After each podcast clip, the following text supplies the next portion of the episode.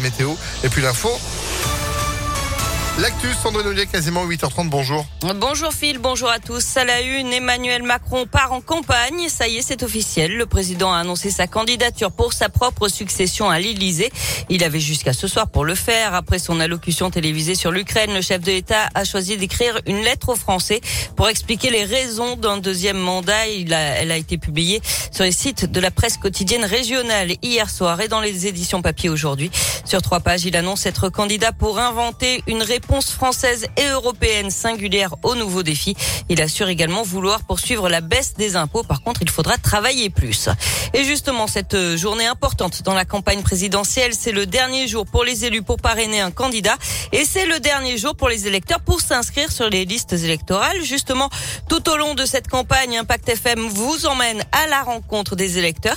Certains savent déjà pour qui ils vont voter, d'autres non, mais tous ont en tête des priorités pour les années à venir. Ce matin, place aux étudiants. Léa Dupérin s'est rendue sur le campus de l'université Lyon 2. Alice et Camille sont étudiantes en master de philo déçues du quinquennat Macron. Elles suivent la campagne mais regrettent un peu le niveau du débat. On parle beaucoup d'immigration, on parle beaucoup de sécurité. Enfin, j'ai l'impression qu'on est dans des thématiques de droite, voire d'extrême droite constamment. Globalement, les questions sociales, la lutte contre les inégalités, je trouve euh, délaissée. Je sais pas, moi j'ai une grosse impression de brouhaha et de choses qui se répètent indéfiniment. Ça m'exaspère en fait. Toutes les deux iront voter le 10 avril. Pour Alice, ce sera Mélenchon. J'ai pas voté jusqu'ici parce que j'étais pas sûre de mes convictions. Mais là, euh, ça me paraît vraiment nécessaire de voter. J'ai vraiment pas envie d'un autre quinquennat de Macron. J'ai l'impression que c'est Mélenchon qui propose le plus de solutions et qui est le plus concret dans son discours. Camille, en revanche, n'a pas fait son choix. Pour l'instant, je sais absolument pas. En fait, personne ne me convainc et honnêtement, ce sera forcément par dépit. J'ai aucune idée, malheureusement. Mais sinon, j'irai voter, bien sûr. Hein, mais s'il faut voter blanc, euh, je voterai blanc. L'un des candidats aura peut-être d'ici là réussi à la convaincre.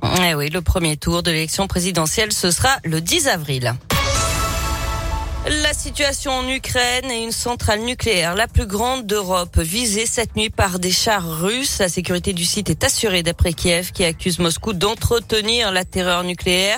Hier, Emmanuel Macron s'est entretenu par téléphone avec Vladimir Poutine. Le pire est à venir, prévient le président de la République française, qui explique que le dirigeant russe veut prendre le contrôle de toute l'Ukraine.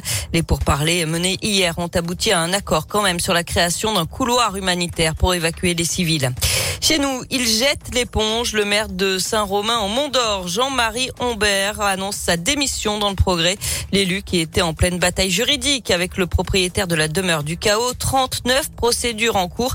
Il était aussi visé par des soupçons de prise illégale d'intérêt concernant le financement de la campagne électorale et l'attribution d'un marché public. Et puis des livres dans les trams de Lyon. C'est à l'occasion de la fête du livre de Bron. 400 livres déposés aujourd'hui dans les rames des trams T2 et T6.